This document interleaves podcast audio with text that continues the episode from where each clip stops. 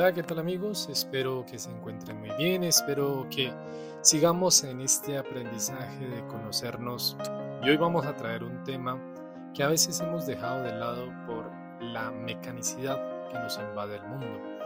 ¿Qué tan importante es el descanso y el silencio para nuestras necesidades en la mente? En esto, obviamente, debemos entender que descansar el cuerpo y la mente, el tener un sueño profundo y reparador, disfrutar del silencio de unas horas de soledad, estas son cosas que podríamos decir que son un lujo día tras día. Sin embargo, debemos tenerlo claro que también son necesidades para nuestra salud. Pero antes de entrar en materia, después del preámbulo, quiero, precisamente hay una canción que habla de lo que es el silencio que es de Disturb. el título de la canción es El sonido del silencio o The Sound of Silence. Y una parte de esta canción me llamó mucho la atención y es precisamente lo que vamos a hablar.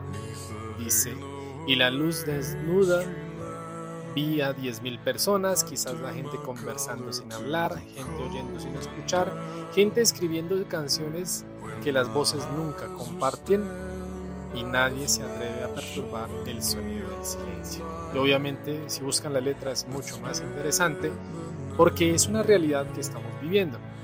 Entonces, ya entrando en materia con nuestro tema, tenemos que tener presente que el silencio y el descanso son dos bienes muy preciados y que lastimosamente por el activismo están en peligro de extinción. Y muchos podríamos decir que es un lujo, un regalo, que alguna vez en nuestro horario y obligaciones no lo permiten. No obstante, estas dos dimensiones, lejos de alzarse como un capricho, tienen una realidad de necesidad básica en nuestro bienestar y sobre todo en nuestro equilibrio mental. Decía un pensador Ovidio que cualquier tipo de vida donde no exista el descanso se desvanece pronto. La verdad es que no iba tan mal, desencaminado de nuestro célebre poeta romano, porque más allá de lo que podamos decir o pensar, la falta de descanso y vivir en entornos estresantes y llenos de estímulos van perturbando nuestra salud y van erosionando nuestra calidad de vida.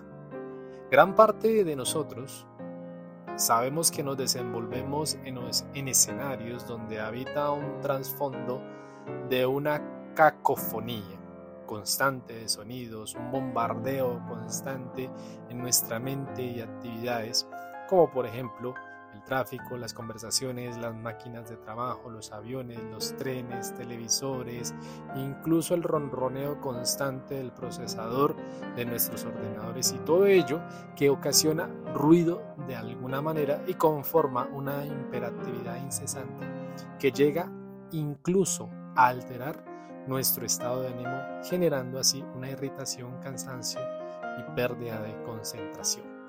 Pero lo más curioso de todo esto es que las personas que habitamos en este tipo de realidades nos decimos nosotros mismos que es lo que hay, no hay de dónde más escoger.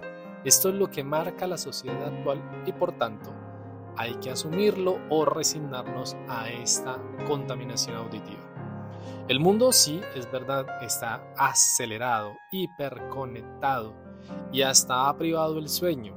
De hecho, se menciona que el tener un celular cerca es falta de poder dormir y descansar y obtener un silencio que sea agradable para el descanso y obviamente no sería un lujo que tengamos un descanso, un silencio, sino que está al alcance de todos.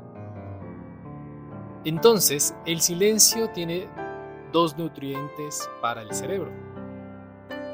La muerte por exceso de trabajo existe, no crean que es un mito o es una utopía.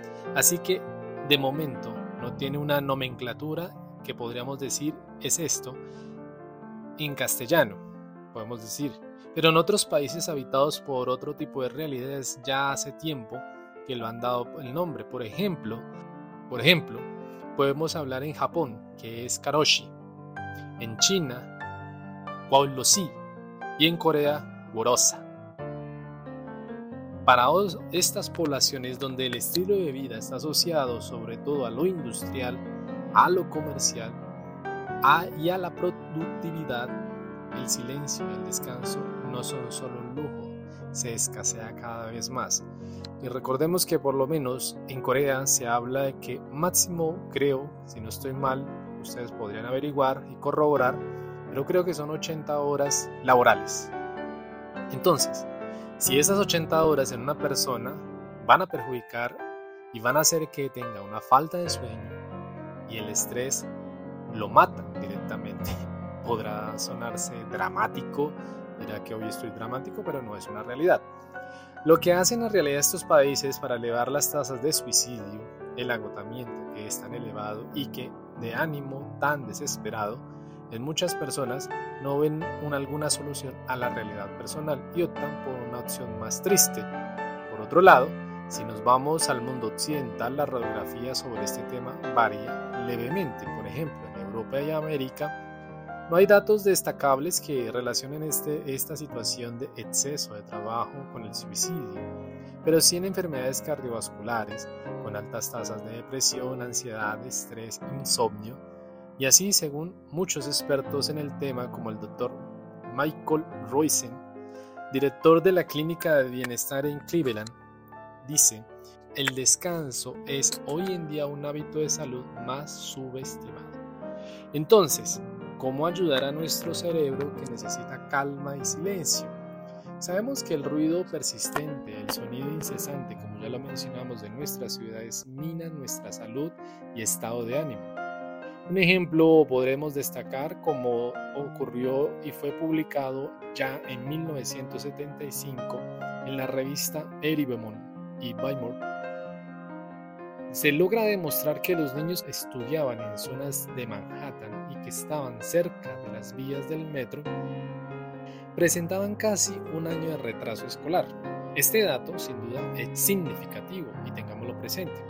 Aún así, Además, el del sonido externo, que también es este otro tipo de murmullo que también afecta nuestro bienestar, hablamos como que el que no golpeo excesivo de pensamientos, preocupaciones en los objetivos por cumplir, en lo que deriva de lo que tengo que hacer y lo que me falta por hacer y lo que eh, se proyecta hacer. Este ruido también es insaludable. Podríamos decir también, quita la calma.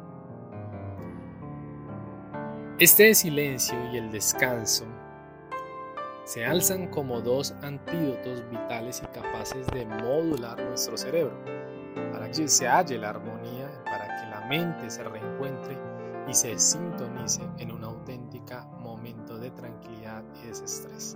Es donde tenemos que buscar esto y por eso también estos audios que estoy haciendo es para el bienestar de nuestra misma salud el encontrarnos y poder entonces así hacer una auténtica relación con nuestra vida. Entonces vamos a ver que el dormir, otro lujo que podíamos prescindir de que cada vez más está llevando a la situación de desespero, es que a muchos costaría relacionar la falta de sueño con la embriaguez.